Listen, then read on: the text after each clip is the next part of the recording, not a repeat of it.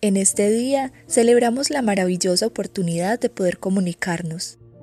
Hoy, con fragmentos de autores colombianos, la Biblioteca Pública de Borarango celebra el Día del Idioma.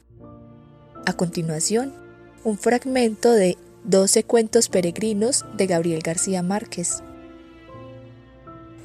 El miércoles siguiente, mientras los padres veían la batalla de Argel, la gente que pasó por la castellana vio una cascada de luz que caía de un viejo edificio escondido entre los árboles.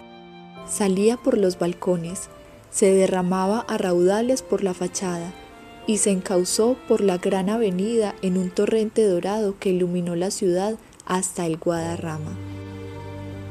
Llamados de urgencia, los bomberos forzaron la puerta del quinto piso y encontraron la casa rebosada de luz hasta el techo. El sofá y los sillones forrados en piel de leopardo flotaban en la sala a distintos niveles.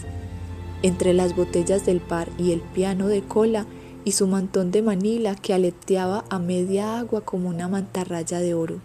Los utensilios domésticos, en la plenitud de su poesía, volaban con sus propias alas por el cielo de la cocina.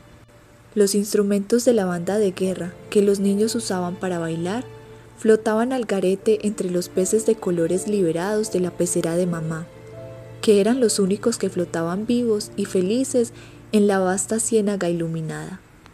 En el cuarto de baño flotaban los cepillos de dientes de todos, los preservativos de papá, los pomos de cremas y la dentadura de repuesto de mamá, y el televisor de la alcoba principal flotaba de costado, todavía encendido en el último episodio de la película de medianoche prohibida para niños.